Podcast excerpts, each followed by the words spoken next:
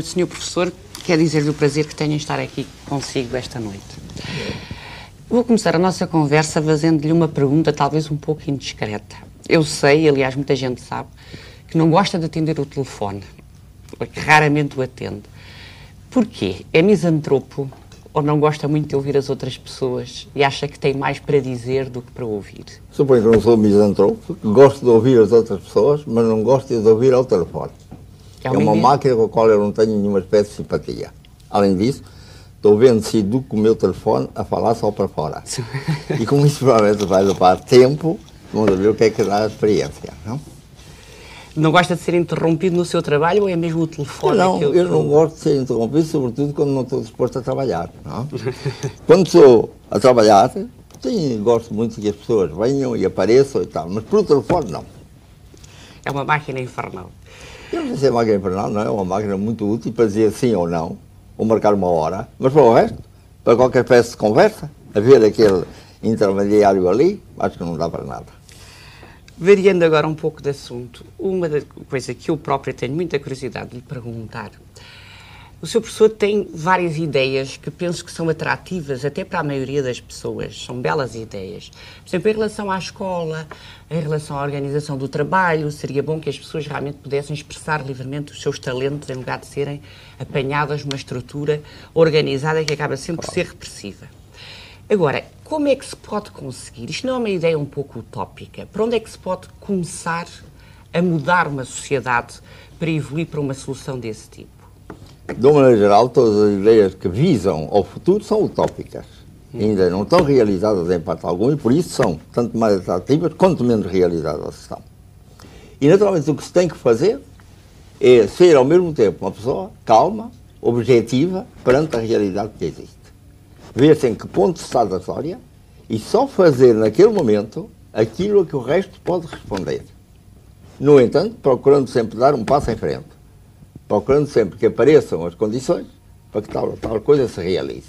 E na minha experiência, muitas vezes me lembrei de coisas sem perceber que o mundo ainda não estava preparado, ainda não estava no ponto certo para ser o ator que era preciso ter. E então tive que esperar, por exemplo, 30 anos mas não me arrependo nada de ter essas ideias.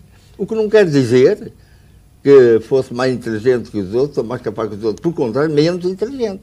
Porque o inteligente era ter a ideia na altura certa de poder realizar. Porque esperar tanto ano.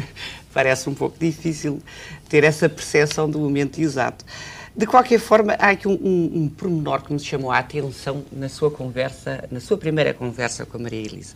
Falando do, do facto de não ter número de contribuinte e de não pagar impostos, disse que se pagasse impostos teria que se informar detalhadamente para onde iria o seu dinheiro. Uh, e como não estava para ter conflitos, que então, pura e simplesmente, não pagava impostos. Isto pressupõe já que não está de acordo com o destino dado ao dinheiro dos contribuintes. E, e a pergunta concreta que eu lhe quero dizer é isso. Este tipo de atuação, a pessoa informar-se concretamente para onde vai o seu dinheiro e barafustar caso não concorde com o emprego, eh, não pode ser uma forma de atuar para modificar a sociedade. Não é um pouco passivo a pessoa limitar-se a não pagar, a não barafustar?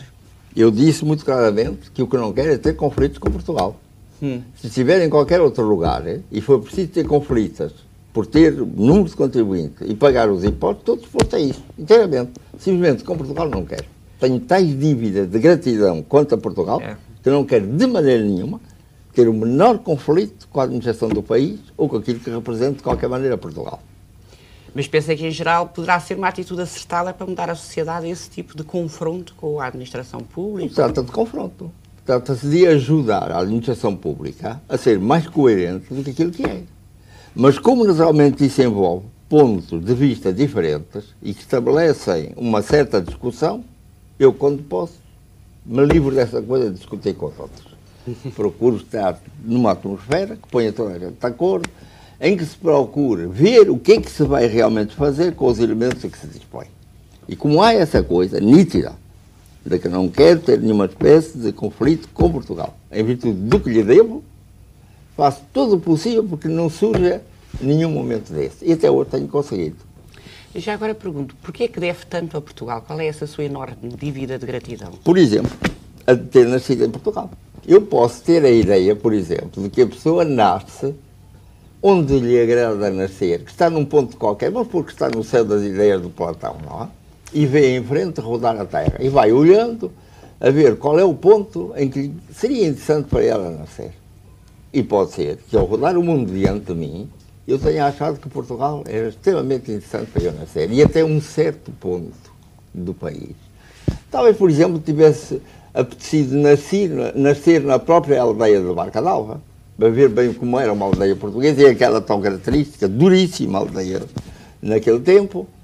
Mas, como é muito difícil fazer um tipo de artilharia de alguma coisa que rola para outra coisa que rola, uhum. deve ter havido um engano e foi, foi cair no Porto. É? O que foi muito bom, porque foi cair numa, na cidade mais municipalistas que pode existir e continuo a achar que a base profunda de Portugal é efetivamente o Conselho, o município, quaisquer que sejam as modificações que ainda é preciso fazer.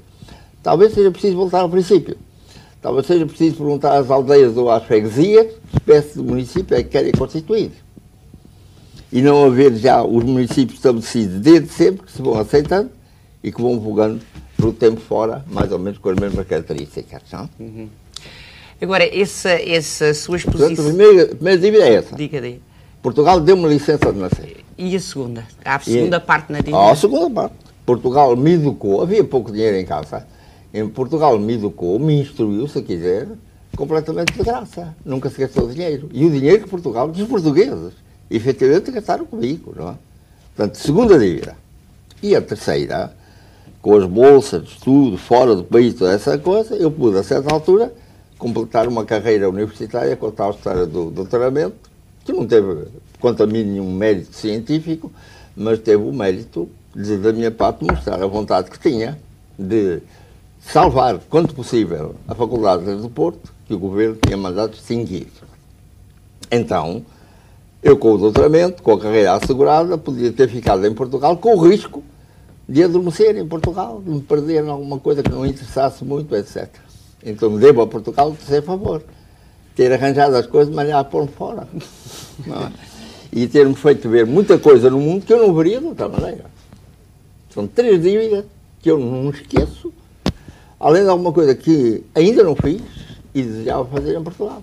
E qual é essa coisa? Uh, olha, o primeiro, o primeiro lugar de professor efetivo que eu tive foi para a Ilha Terceira. Mas no mesmo momento, a Junta de Educação da ideia do Sérgio e que se tinha realizado havia pouco, me ofereceu uma bolsa para ir a Paris. E eu troquei a ilha terceira por Paris. Sabe? Até hoje não consegui não me arrepender de tudo isso, ter um remorso muito profundo e procurar sempre ver se algum dia tenho a sorte de fazer na Ilha Terceira, na Angra ou outro lugar, aquilo que realmente for útil àquela gente para o futuro. Uma coisa que há pouco me estava a dizer e que, enfim, ressaltou dessas suas uh, palavras de agora era que achava que era melhor esperar por aquilo que a vida nos traz do que a pessoa ter uma atitude muito voluntarista em relação à vida, querer, querer à viva força seguir os seus projetos, muitas vezes não tem hipótese. Parece-lhe essa a forma realmente mais acertada da pessoa ir vivendo e, eventualmente, até de ser ativo na sociedade em que vive? Pode ser que para outras pessoas a coisa seja diferente. Hum. Estou apenas a falar de mim. Mas não acha que sua, as suas ideias sejam uma filosofia generalizável e que outras pessoas devessem aceitar? Pode ser generalizado para aqueles que sejam como eu, por exemplo. Mas, Mas acha que é uma resto, questão de personalidade? Para o, resto, para o resto do mundo, não. Não considera uma teoria não. infalível? Eu acho que nenhuma ideia de cada um de nós é realizável para todos. Somos todos diferentes. Cada um é um. De que não há igual entre os outros bilhões de homens. Bem que, de facto, todas as ideias do mundo deviam ser para uso do próprio. Portanto, não concorda não, com não é teorias é gerais. Teorias gerais é uma coisa com que não concorda. Sim, há sempre uma teoria geral. Somos diferentes, por exemplo, fisicamente, uns dos outros, mas há uma teoria geral da existência de formas físicas. Entra nas biologias, entra nas físicas, entra nas químicas e nessas coisas todas. Do mesmo modo, em todas as outras ideias. Simplesmente, o ideal seria que cada pessoa pudesse viver a sua própria vida, da sua própria maneira, sem interceptar nada na vida dos outros, sem modificar em nada a vida dos outros, a não ser por aquilo que eles quisessem aceitar em virtude dos seus próprios temperamentos. E Talvez acha um que é dia é... se chega a isso. Acha que sim? Oh, eu acho que sim. Acha que... Acho que, que se pode sempre progredir e que se pode sempre aproximar-nos daquilo que está mais certo racionalmente. É evidente que enquanto vivemos numa sociedade que tem de produzir em comum, embora não seja para uso comum aquilo que produz, mas que tem que eh, ter uma determinada organização, é evidente que o indivíduo não se pode realizar completamente. Tem, tem que se realizar em alguma parte que possa ser útil aos outros e entrar no jogo geral com que o mundo se apresenta. Mas espero que um dia, tudo o que é obrigatório hoje para essa campanha de produção, as coisas se vão, vão melhorando de tal ordem que seja possível a cada um entrar o menos possível nesse jogo geral e dar ele a sua mensagem particular no mundo. Fazer a obra que pode fazer e porque ele é único, será a única obra daquele tipo no mundo. Acho que chegaremos a isso. Acha que sim, e confia que tem, nesse. Que quando se olha a marcha da história, as aproximações têm vindo e agora parece que cada vez mais rápidas. Não? E talvez algum dia seja possível atingir o máximo. Depois fica o problema. O que é que parece, o que é que se pode fazer para lá do máximo, não é? Bom, o problema geral é... do mundo, do universo, o universo se expande, se expande até onde, se expande até quando, e depois o que acontece? Isso quando é chegar ao ponto máximo de expansão? Sim. Mas a ideia de contrair-se não é uma, é uma ideia que seja aceitável, que o universo esteja a contrair-se. Isso não lhe parece aceitável? Ele não está a contrair-se, ou pelo menos não damos porque esteja a contrair. Uhum. Por enquanto se está expandindo. Por enquanto. Mas pode ser que a certa altura chegue ao máximo da expansão e haja uma retração. E não parece que seja parlamentar a retração. Porque quando tudo vier a um ponto inicial de onde partiu, nesse ponto inicial, Regressa. sem espaço, nem tempo, estará tudo quanto o mundo foi, enquanto teve espaço e tempo e expansão.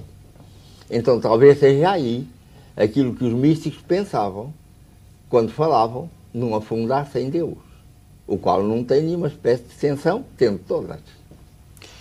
Agora que falou em, em pensamento místico, recordou-me outra pergunta que eu lhe queria fazer. Uh, o seu professor fala muito de um papel histórico de Portugal. Eu queria lhe perguntar o seguinte: essa sua convicção desse papel importante que Portugal tem, e segundo julgo que terá ainda no futuro, uh, é fundamentalmente uma conclusão retirada da análise da história ou tem qualquer coisa a ver com conhecimentos esotéricos, pensamento místico, etc? Não. Não tem nada com pensamentos esotéricos, não tem nada. Tem, tem, por origem, uma análise do que parece que sucedeu na história de Portugal, marcando muito bem que ele fez coisas que nenhum outro país fez. E, portanto, se é assim, se foi capaz de desempenhar trabalhos, missões, de realizar aquilo que outros países não realizaram, então talvez, quem sabe, possa ele no futuro realizar as tais missões que hoje parecem utópicas, mas que porventura nenhum outro, nenhuma outra nação do mundo seria capaz de realizar como ele. E essas missões utópicas são essa transformação da sociedade que falava há pouco, caminhar para uma sociedade... Não é que eu, que eu chamo utópica no sentido geral que a palavra tem. Uhum. Eu digo apenas que ainda não há. Pois, mas achas Porque, possíveis? Oh, inteiramente possível. Não há nada de racionalmente irrealizável naquilo que se pode pensar contra Portugal. A começar por ele próprio. Porque agora Portugal, pela primeira vez, talvez, tem que juntar numa harmonia sua política interna e sua política externa. Uh, Portugal talvez tenha sido um país que tenha usado, sobretudo, tudo o que é para fazer política externa, política internacional no mundo. Talvez chegue um dia em que seja obrigado para continuar essa política externa a fazer uma política interna que o apresente totalmente como ele deve concluir a sua vida. E daí contamine os outros e realiza alguma coisa que é o máximo do que eu posso dizer como tópico irrealizável, dirão as pessoas que todo mundo seja Portugal. Isto é, que todo mundo, em, no mundo, toda a gente se comporte como se tem comportado na história os portugueses. Acha que realmente esse, esse comportamento tem sido excepcional? Quer dizer, que há qualquer coisa de muito característico na cultura portuguesa? Eu acho que sim. Primeiro inventaram o país que queriam. Porque não havia. Hum. Quem olhava para o mapa da Península nunca havia desenhado nele Portugal. Havia províncias romanas, havia os tais domínios mouros, havia umas coisas esquisitas que sobravam lá muito, muito atrás, como o país dos Bascos, etc. Mas foram os portugueses que viram nitidamente o país desenhado no mapa da Península e depois lhe traçaram os limites. E o que aconteceu? Aconteceu que realizaram o único país estável do mundo. Todos os outros têm mudado. Todo o jogo de fronteiras tem existido no mundo, exceto quanto a Portugal. Depois foram para o mar. E o mar que, que mar resultou das viagens dos portugueses? O mar que há. O mar que toda a gente teve que aceitar, não havia outro possível. Então, quem sabe, se os portugueses não estão uh, prontos e dispostos e capazes de realizar aquilo que se chama o céu aberto à terra, portanto, quando na linguagem portuguesa. Olha, e não acha que divulgando muito essa, essa sua convicção, eh, que se corre talvez um risco das pessoas adormecerem num certo sonho. Eu digo isto porque a mim pessoalmente parece-me que há uma certa tendência para a passividade aqui em Portugal. Aliás, não é só convicção minha, é bastante constatável. Desde o sebastianismo, há sempre uma certa tendência para as pessoas esperarem que as coisas aconteçam, lhes caem do céu, etc. Eh, não acha que a pessoa, garantindo que Portugal tem essa, esse papel único, essa característica tão saliente em relação a todo o resto do mundo, que as pessoas continuem mergulhadas nesse. Não creio. Não? Não creio. Olha, se esse é o destino de Portugal, se essa é a missão que Portugal tem que realizar no mundo, porquê? Agitar-se muito? Deixa andar. É como quando nós confiamos uma tarefa a uma máquina confiança absoluta que ela vai preparar o nosso almoço quando se carregou num botão há tantos minutos. E depois o que é fazer? Agitar-se? Nada disso. Esperar que a máquina acabe a sua tarefa. Pode ser que a máquina do mundo tenha uma determinada tarefa para Portugal. Então não me agita nada que os portugueses, ou que se diz, sejam passivos, que nunca foram na história. Mas é que é uma ideia curiosa, essa que aparece muito hoje, de que os portugueses são passivos. Eles estão à espera que o barco chegue, que o barco passe para pularem dentro. É? E já da outra vez, olha o que sucedeu com a Ilha dos Amores. Os, os marinheiros vinham completamente indiferentes a essa possibilidade. E foi a coitada da deusa que teve que andar com a ilha para um lado e para o outro até eles darem com a ilha. Não é? Talvez de novo as deusas e os deuses tenham que andar com a ilha diante de Portugal até se desembarcar lá. Então voltamos à ideia que, no fundo, é mais importante o destino ou, digamos, a força das coisas exteriores do que provavelmente as decisões voluntaristas dos indivíduos. Não sabe. Pode ser que nós tenhamos por destino a liberdade. Mas é fundamentalmente isso. Quer dizer, a pessoa tem é que estar de acordo com o destino que lhe é oferecido. É essa a o sua destino, ideia. a liberdade que lhe é dada como destino. Hum. Porque é, é, muito difícil separar as duas coisas. Por exemplo, Sim. olhe, na teologia cristã e noutras teologias, Deus é sempre considerado um ser completamente livre. E eu pergunto, mas é completamente livre? Ou a fatalidade dele é ser livre? Se ele quiser deixar de ser livre, pode ser livre. Para isso, para deixar de ser livre, parece que não. Então as coisas estão intricadas de tal maneira que estarmos a separar liberdade de destino, etc., talvez não valha a pena. Podemos, quem quiser pode dizer, o meu destino é a minha liberdade. E, não, e, e, é impossível distinguir ao certo qual será realmente a forma então mais correta da pessoa viver. Como, não? Se procurar claro. as motivações próprias, é. se procurar Aquilo as coisas que apetece fazer é capaz de ser o correto. E depois, se se errou, se não caiu na hora certa, sabe-se quase imediatamente que não deu na hora certa. Não era aquilo mesmo. Não é? Olha, uma, uma, curiosidade grande que eu tenho tido também, já há bocado, de certa maneira, me respondeu indiretamente, dizendo que o seu pensamento não tinha nada a ver com esoterismo ou misticismo. É... Não, não, não, não, com esoterismo. Eu ah. distingo isso de. Ah, esoterismo é Eu distingo isso. E, tem alguma consonância com o seu próprio pensamento? Uh, aquelas teorias que vêm desde a Idade Média, como por exemplo Joaquim de Fiore, que falam numa idade do pai e outra do filho e que estamos agora a entrar na idade do Espírito Santo. Uh, Parece-lhe que isto é, é, enfim, uma forma correta de descrever mais ou menos a evolução da humanidade, que há qualquer... O que me mas não é, quer dizer, é uma coisa assente na ideia de que logo que se criou o mundo existiu a, a história, não é? Os homens, etc. O que hoje sabemos pelas arqueologias e paleontologias e tudo isso, que não é assim. Mas o que me parece é que estamos destinados, vamos entrar em alguma coisa muito parecida, se não igual àquilo que os portugueses consideravam, depois dos italianos, ou de alguns italianos, a idade do Espírito Santo. Isso sim.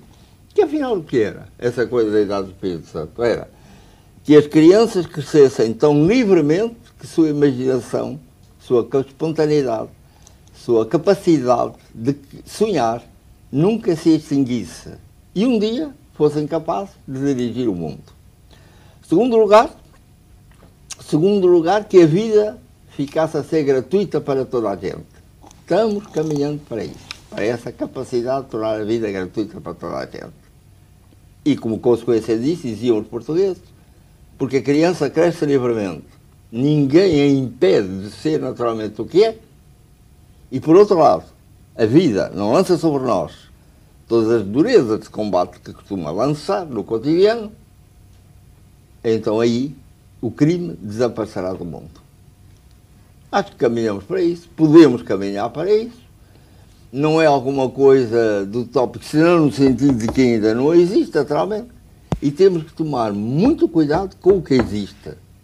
Tratar bem com uma atenção política, uma atenção científica completa.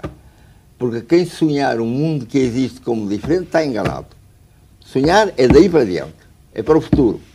O mundo de hoje tem que ser olhado como um bom político, fazendo aquilo que é possível e negando-se a fazer o que parece incompatível com o resto do mundo e com o estado do mundo.